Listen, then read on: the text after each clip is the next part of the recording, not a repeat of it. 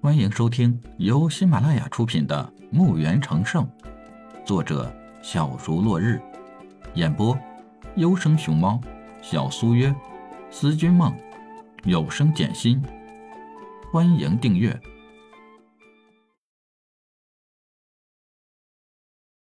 一百四十八集。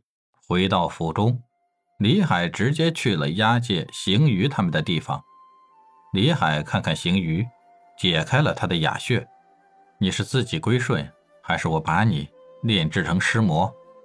邢鱼听到李海的话，双眼睁得大大的。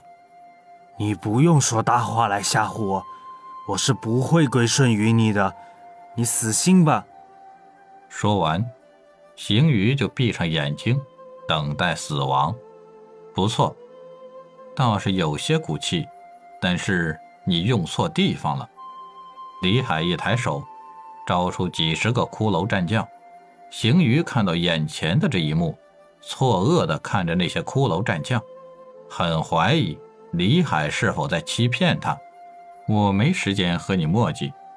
这里有两颗丹药，一颗是你心甘情愿的吃下，归顺我；一颗是我让骷髅战将喂你吃，将你炼制成尸魔，你一样是我的手下。你选吧。行于额头的汗水不停的流下来。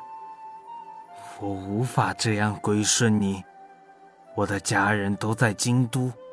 如果我归顺你，那么我一家老小都会被国王杀掉的。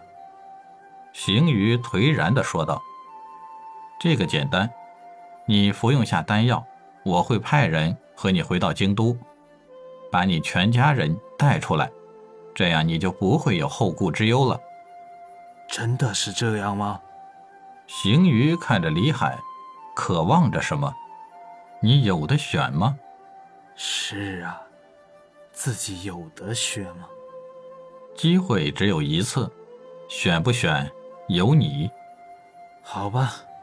邢鱼放弃抵抗，李海解开了他的穴道。邢鱼含着泪拿起了困神丹。刚要吃下去，慢着，记着，吃下去心里不能有一点的抵抗，否则会反噬你的灵魂，直到把你的灵魂燃烧完。如果你想试试的话，可以继续了。行于额头的汗水滴答滴答滴落个不停，调整一下心情，缓缓地呼出了一口气，闭上眼睛，把丹药放入嘴里。丹药很快就融化了，一阵眩晕，就没有了其他的不适。心中突然多出一种信念，那就是自己的这一生只能效忠李海，无论是什么时候，就算是死也不会背叛。行于起身就要给李海下拜，李海伸手扶住了他。我们这里没有给别人下跪的习惯。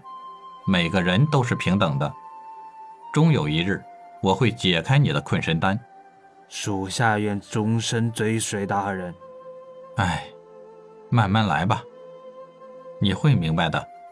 李海带着邢鱼，来到了其他被押解的使节前。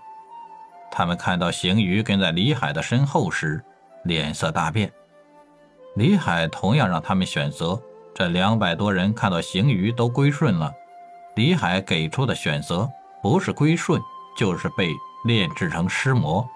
没有人愿意被炼制成尸魔，而且李海答应他们，归顺后就带他们把家人从京都里救出。于是，这些人也服下了困神丹，归顺了李海。这下，李海身边又多了一位孙级的高手，两个圣级，一百多。武者高阶。当夜，李海从生之地调出两千圣级高手来守卫庄园，而自己带着邢鱼和两百归顺的使节，一起去往了京都。